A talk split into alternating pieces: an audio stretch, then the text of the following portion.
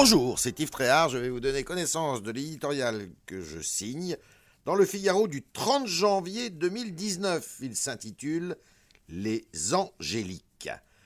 Comme il n'y a pas de corrompus sans corrupteur, il n'y a pas de trouble à l'ordre public sans provocateur. Il est impératif de le rappeler, alors que les feux de l'actualité mettent aujourd'hui policiers et gendarmes sur le banc des accusés.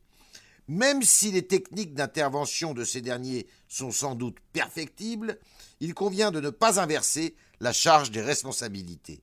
Depuis deux mois, quelques mille blessés, parfois graves, ont été recensés dans les rangs des forces de l'ordre. Après les zadistes de Notre-Dame-des-Landes et d'autres manifestations, le mouvement des Gilets jaunes montre que notre société est traversée par une violence d'une intensité inouïe. Et elle n'est pas seulement le fait de casseurs et d'extrémistes repérables ou patentés. Comment prévenir ces inacceptables déchaînements de haine qui vont crescendo et mettent en péril la cohésion nationale?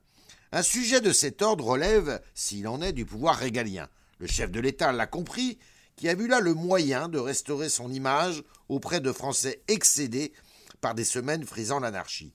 Un projet de loi inspiré d'une proposition du sénateur LR Bruno Retailleau, a donc été mis au point. Il prévoit un arsenal de mesures propres à mieux contrôler les manifestations et leurs auteurs. Las, avant même d'être soumis à l'Assemblée nationale mardi soir, il a été vidé de sa substance par des députés de la majorité présidentielle, avec toujours les mêmes arguments dénonçant un texte liberticide, cri de ralliement de la bien-pensance post-68 arde.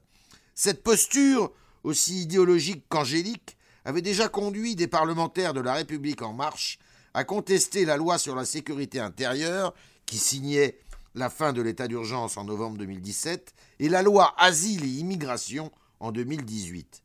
Sur le front régalien, il y a décidément loin des intentions présidentielles aux actes. Dans la tempête actuelle et à la faveur du grand débat, il ne faudrait pas qu'Emmanuel Macron, sur d'autres thèmes, cède à la même démagogie pour les beaux yeux de sa fragile majorité.